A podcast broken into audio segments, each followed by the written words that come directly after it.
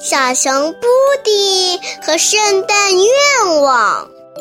从十二月一日到十二月二十四日，每天一个故事，每天收集一个圣诞愿望。圣诞倒计时开始啦！十二月十四日，路边站着一头老牛，它被套在了一辆装满木材的车上。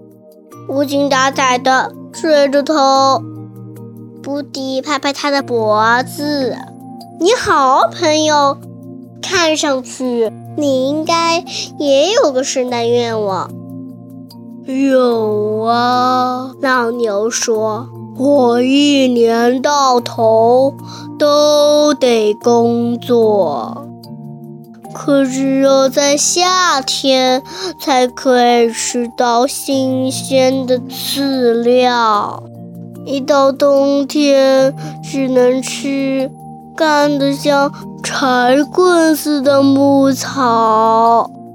咩！老牛叫了一声，继续说：“我真想吃甜丝丝的三叶草。”一咬都是这儿的三叶草，只要揽上那么满满的一大筐，咩，我就又精神了。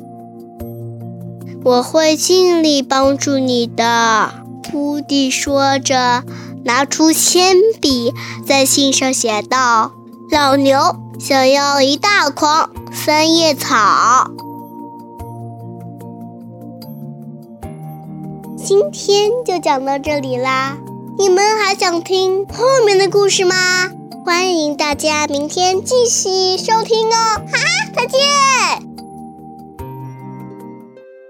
如果你还想听我们的更多的故事，欢迎大家关注微信订阅号“家宝妈妈”。